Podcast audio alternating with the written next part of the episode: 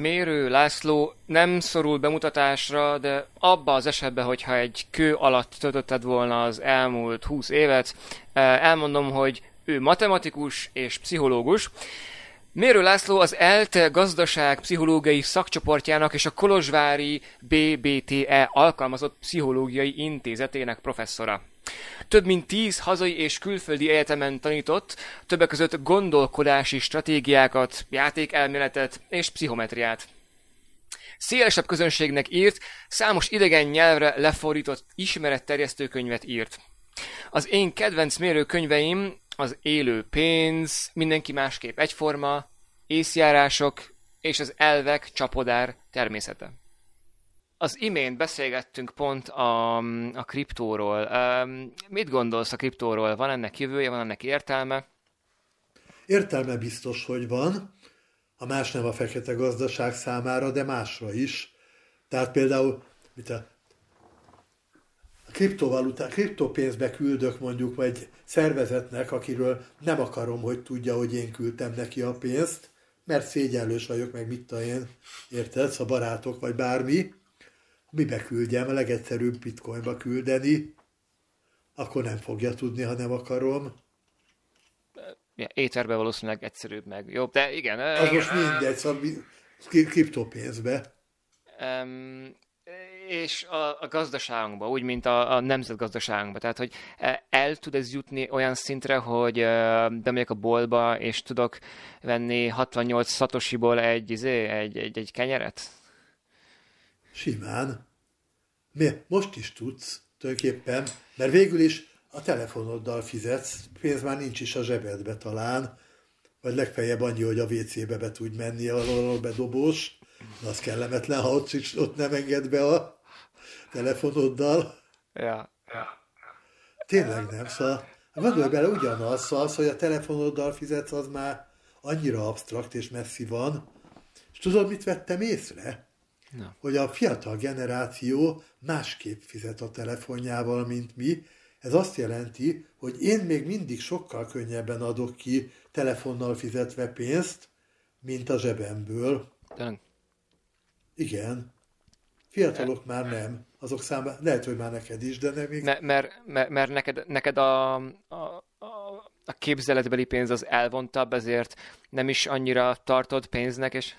Kevésbé fáj. Nem, nem, ugyanúgy pénznek tartom, tudom, hogy az, de valahogy pszichológiailag mégis más. Ez például változik, ezt látom, és kutatások is mutatják. Érdekes, érdekes. Um, egy, egy fontos kérdésem van az euróról. Nem tudom, hogy mennyit gondolkoztál az euróról. Uh, jó ötlete egyáltalán, mennyire stabil? Um... Hát én az eurót, azt az, e, azt az Európai Unió után a követ, rögtön következő legjobb ötletnek tartom. Szóval az az, az irány, az, szóval több okból is, hanem ha például eurót lenne, akkor Orbán tizedennyit nem tudna ártani az országnak.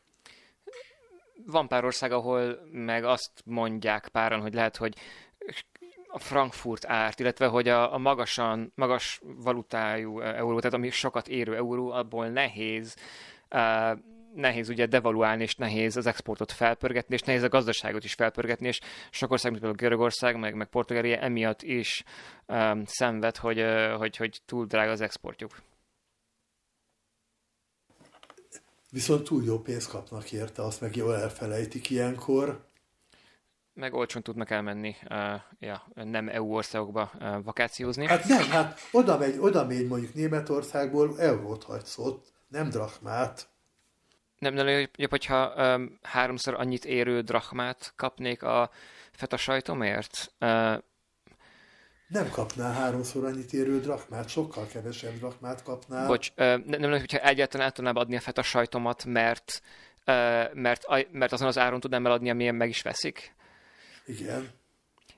Egy ilyen um, mesterségesen felfújt euró, ami Görögországot sújtja, um, nehéz úgy eladni a feta sajtot, hogy, hogy meg kell kérni az árát, mert nem lehet, nem lehet áron alul eladni. Um, hát, kénytelen áron alul eladni, mint ahogy az a helyzet, hogy egy szegény ország sajnos kénytelen alacsonyabb szinten élni, és a, term, szóval ezen sokat gondolkodtam, meg erről írtam is, hogy például miért harmad annyi vagy negyed annyi sincs a magyar munkabér, mint a német.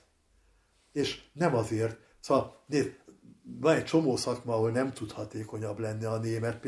A német közérpénztáros nem hatékonyabb a magyarnál, a német óvónő sem. Maximum nagyon picit, igen. Nagyon picit, de nem háromszor annyira. Nem, nem, nem. Egyébként nem azért, hanem azért, mert a, mert a német óvónő az német munkaerőt nevel, a magyar, munka, magyar óvónő meg magyar munkaerőt. Nem, igen.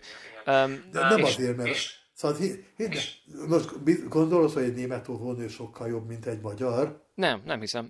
Azt tudom, hogy a német óvónő valószínűleg jobb körülmények között tud, dolgozni. Talán jobb az, az infrastruktúra. Ha, ha jobb, akkor csak azért jobb, mert nem tudom, gyorsabban odaér a munkahelyére, nem kell a munkaidejének a 20, 20%-et azzal tölteni, mondjuk megevítja a, a csöpögő csapokat, tehát hogy csak ezért... Jó, ez igaz, de ez, ez, ez nagyon kis különbség. Igen, igen.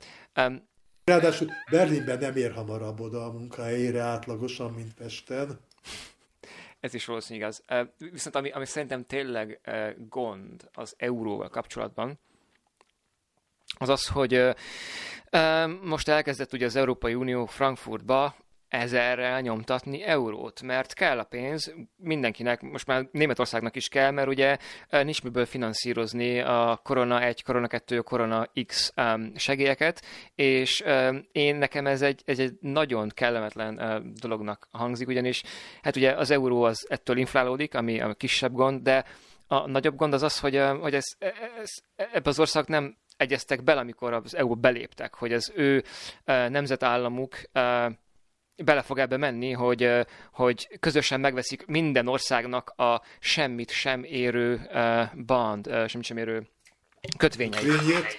Most kénytelenek megvenni, mert azt mondta Frankfurt, hogy most mindent megveszünk, és um, ez valahogy az egészet um, ilyen kicsiket ilyen erőltetetté teszi, uh, és ez szerintem a fő gondja az eurónak. Um, De persze, erről, hát semmi sincs ingyen, tehát Szóval, ha ezzel szembeállítom mondjuk azt, hogy nincs, trans, nincs konverziós költség, szembeállítom azt, hogy minden azonnal összehasonlítható, szembeállíthatom azt, hogy szóval, na, tehát szóval, olyan nincsen, hogy kimazsolázott belőle a hasznát, és szóval, tehát olyan állat nincs, és nem is lesz, ami az, az euró összes előnyével rendelkezik, és az összes hátrányát kiküszöböli.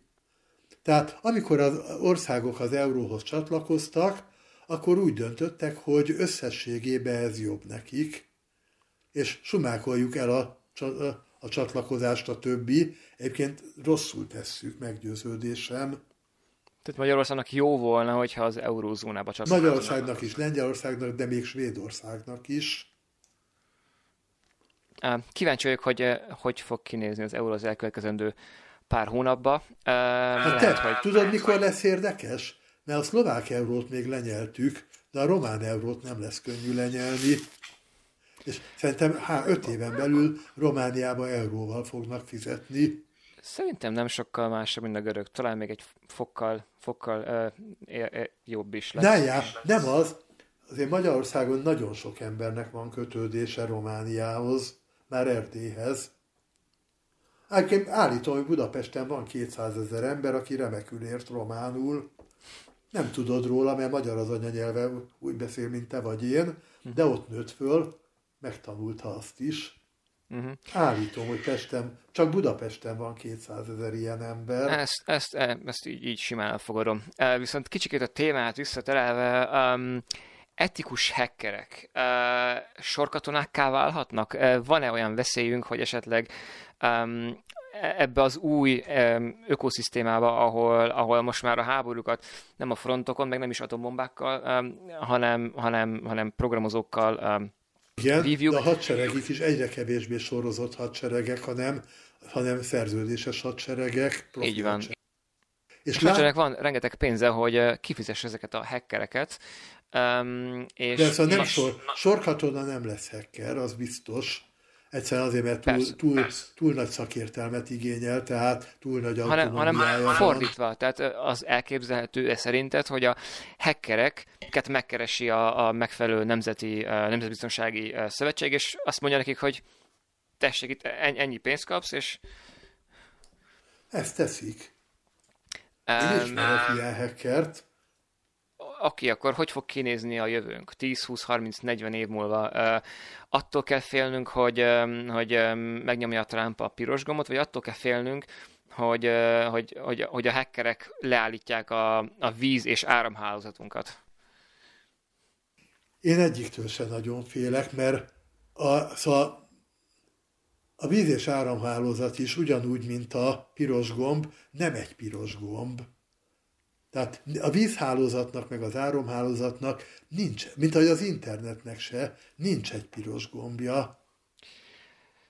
E, jó. E, megint e, ebben szeretnék én is hinni, és tökörön, hogyha így lenne, legyen így. E, és ezt ezzel nem azt mondom, hogy nem, azért nem, mert zöld az a gomb, hanem hogy nincs ilyen gomb. Igen, de nem gondolod, hogy egy kellően szofisztikált hacker meg tudja találni az összes kapcsolót, ami, ami az egész rendszert úgy tudja állítani, hogy az, az fájjon? De, hogy fájjon úgy igen, de úgy nem, hogy, hogy, hogy, fel, hogy visszaállíthatatlan legyen. De azért mindig lesz tíz másik hacker, aki meg visszaállítja. Úgy legyen. Um, nagy játékos vagy. Szereted a logikai játékokat. Um, játszasz számítógépes játékokkal? Persze, mindenfélével. Mi, mivel szoktál játszani? Bármivel, mikor épp mivel. Ismered a Starcraftot? Azt nem. Pedig um, egyébként a, azt hiszem az Alpha Zero-nak uh, csináltak egy verzióját, ami a uh, az Alpha nem is tudom, hogy hogy, hogy hogy hívják, de a Starcraft 2 nevű játékra optimalizálták, és persze ott is egy-két hét alatt a legjobb humán felé került, és én nekem speciál az egyik kedvenc játékom. Kvéket esetleg ismered? Hogyne, azt igen. Inkább a Half-Life-ot. Tudsz játszani vele úgy? Hát most már nem tudom, hogy tudnék-e, de két óra után igen. Uh-huh.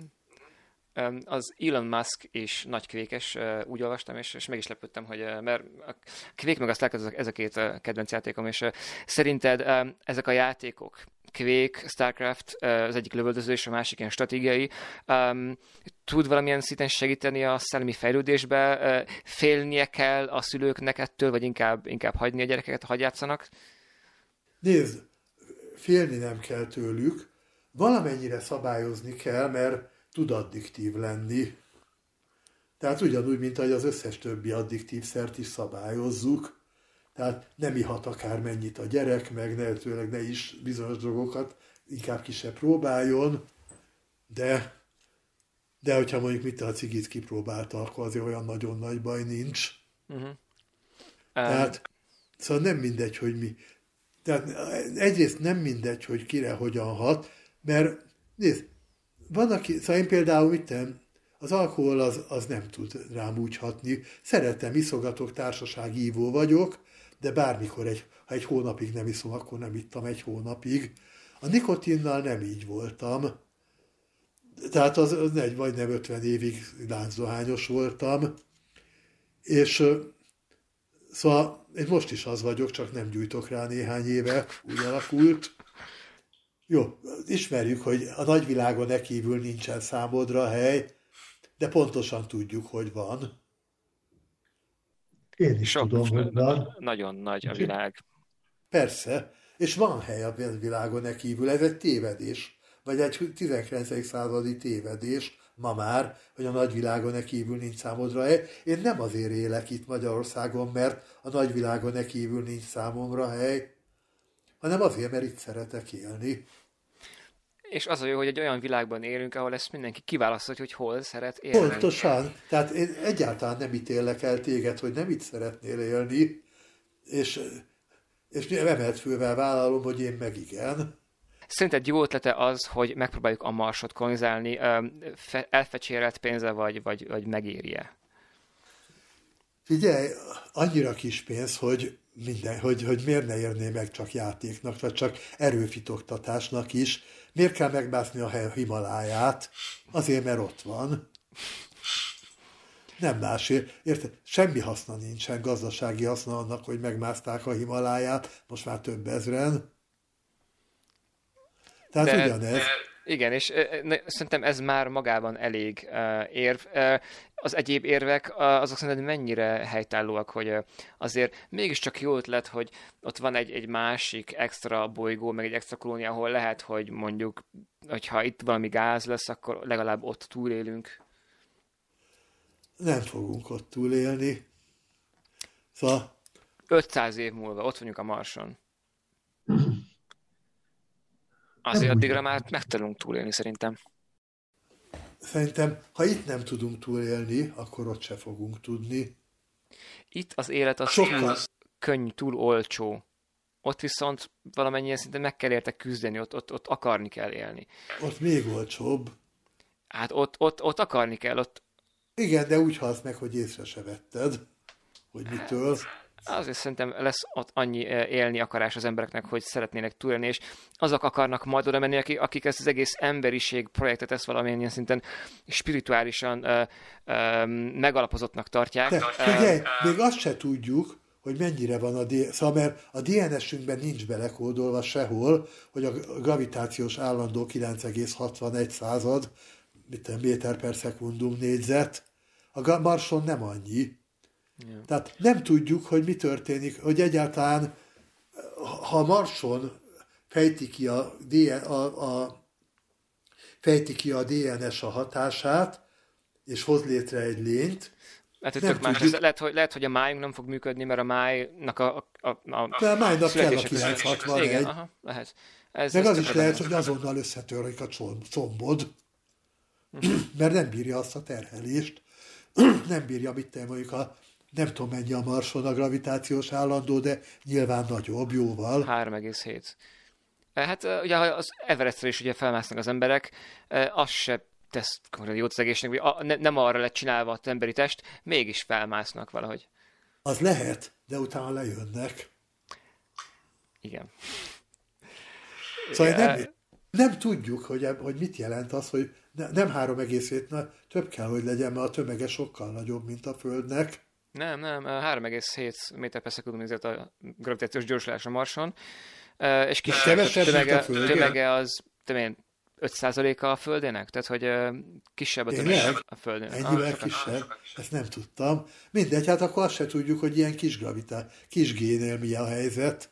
Lehet, hogy elrepülnénk akaratlanul is. Felugrunk, és már repülünk is második kozmikus sebességgel. Igen, hát, hülyeség, de... Ott, ott, ott könnyű rakétákat építeni, mert ott nem kell két-három szintnyi rakétát, hanem az, el, az első szint már kilépít a, az űrbe. Ja. Um, Na érted, de szóval ennyire fogalmunk sincsen róla, hát miről beszélünk? Meg kell próbálni. Uh, ugye az első, aki felmászott az Everestre, azt is kiröhögték, hogy, hogy gyökér, vagy hát most miért, miért, miért, miért mászol fel, amikor itt lent tök jó. Ugyanaz jó, az amerikai felfedezőkkel. Ez igaz, de az Everest sem nagyon változtatta meg a világgazdaság menetét. De Amerika felfedezése igen. A, az megint más. Tehát ott, ott arról volt szó, hogy a, ezt a bolygót, ahol élünk, ismerjük már meg. Hát de legalább annyira volt nehéz annó, mint most a Marsra menni. Nem. Ugyanis a gravitációs állandó például ugyanaz, a levegő oxigén tartalma is ugyanaz, Akkoriban voltak egyéb gondok, mint például, hogy nem volt C-vitaminjuk, nem volt kajájuk, nem volt uh, antibiotikumjuk, sőt, még De a indiánok is jöttek. Ezek szerintem bőven voltak olyan nehéz gondok, mint most egy, egy oxigénpalackot elvinni. Várja, egy oxigénpalackot igen, de egy gravitációs állandót már nem. Én, én kíváncsian várom, hogy mi, mi sül ki ebből, mert én, én nagyon nagy uh, Én azt mondom, hogy ugyanúgy játék, mint a, mondta Monteverest megmászása játékok, játékok, játékok. De...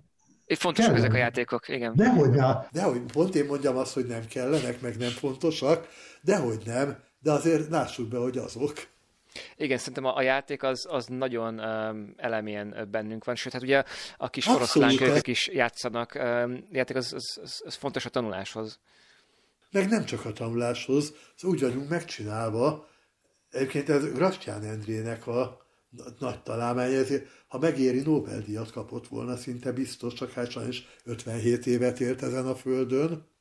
Tehát az, hogy talált olyan, olyan anyagokat, ilyen vitaminszerű anyagokat, amelyek, amelyek létfontosságúak, de csak olyankor termelődnek, amikor az ember úgy, úgy gondolja, hogy nem létfontosságú dolgot csinál.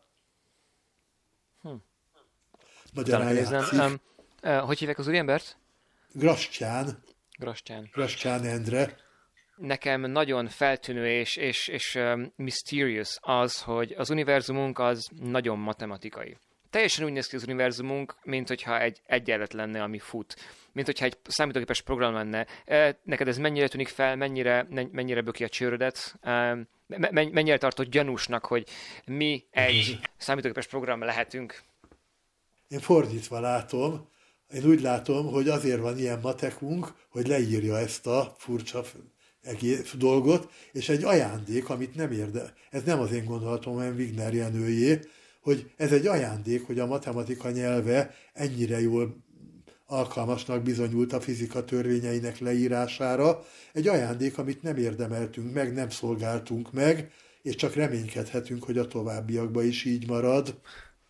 És nem biztos, hogy minden tudomány részesedett ebből az ajándékból. A kémia meg a biológia már sokkal kevésbé, a pszichológia meg úgy tűnik, hogy egyáltalán nem. Tehát amikor én pszichológiai kutató lettem, akkor úgy azt mondtam, hogy na jó van, hát, hát végülis én olyan nagyon nem ijedek meg néhány ilyen furcsa matematikai jeltől, arra vagyok trenírozva, hát akkor lássuk, hogy mi a pszichológia matekja. Most, a, most ott tartok nagyjából, hogy nincs neki.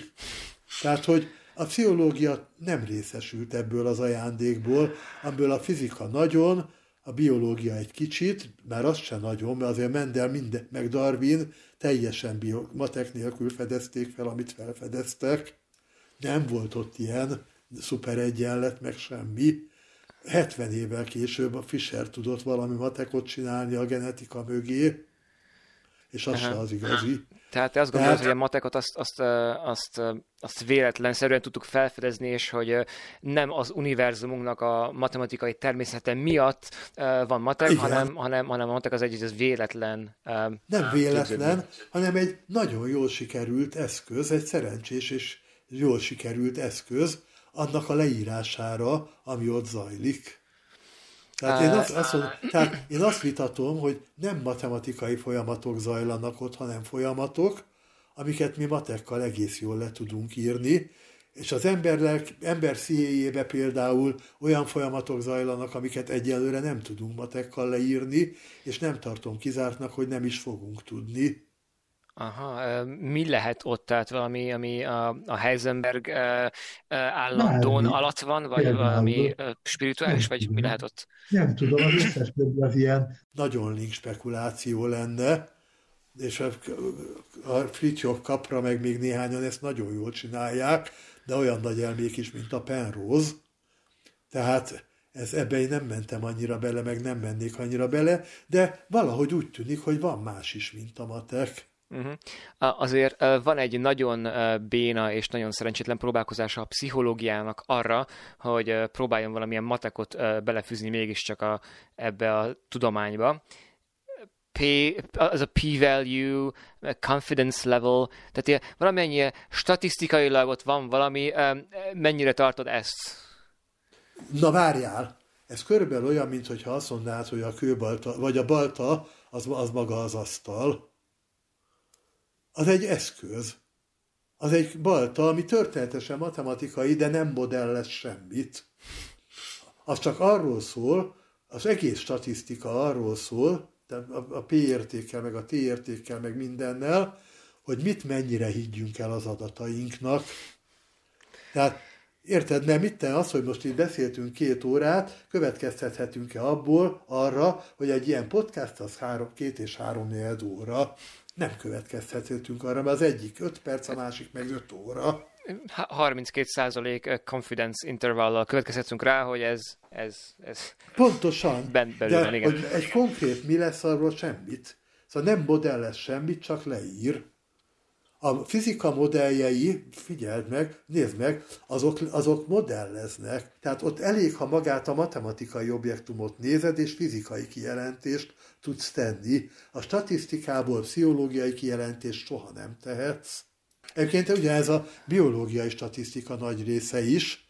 A biológiában azért van kis matek modell is, például az ilyen epidémia modellek, meg ilyesmik, amiket mostanában előszedtek, az, az más, az modell. Tehát, hogyha mondjuk valamelyik ilyen járványtani modellre, modellről megnézed, hogy akkor hogy fog alakulni, akkor a járványról mondtál valamit. Ha azt mondod, hogy 95%-kal, mit te mondjuk 25 perc és 200 perc között lesz a podcast, azzal a podcastról magáról semmit nem mondtál. Amit viszont szeretnék mondani a podcastról, az az, hogy nagyon szépen köszönöm az idődet. Alig várom, hogy találkozunk élőben, és hogy csináljunk egy hosszabbat, egy mélyebbet. Még egyszer nagyon köszönjük. Úristen, hát ennél hosszabbat. Ja, majdnem három óra lett ez, azt tudod. Na, hát akkor nem kezdtünk fel hiába. Okay. Ja, kösz szépen. Kösz szépen.